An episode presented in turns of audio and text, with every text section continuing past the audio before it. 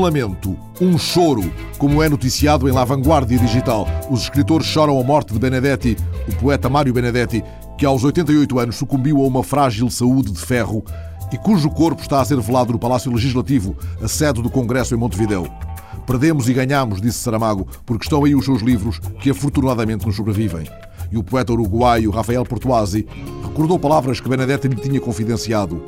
Não tenho vergonha de ser sensível. No te quedes inmóvil al borde del camino, no congeles el júbilo, no quieras con desgana.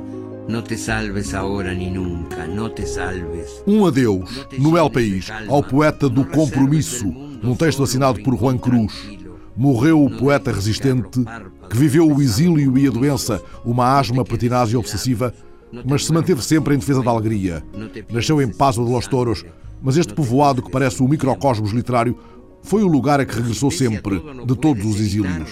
Era afinal, e foi ele que cunhou a expressão, um des-exilado, mas a sua alma sofreu as feridas de todos os exílios.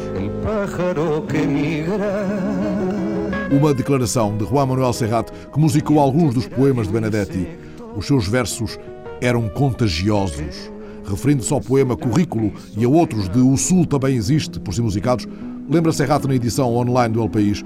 Foi muito fácil estabelecer ligação e trabalhar com ele, e agradou-me que tenha entendido a diferença que há entre um poeta e um escribidor de canções, tecnicamente falando, e ele refez alguns versos para fazer deles letras de canções, porque percebeu os problemas que pode ter um músico quando se trata de criar uma canção. Mi táctica es mirarte, aprender como sos, quererte como sos. Uma dor que impede as palavras. Eduardo Galeano, num curto depoimento ao jornal uruguaio El País. Sou inimigo da palavra inflacionada e creio que a dor se diz calando. Em italiano, Benedetti quer dizer bendito.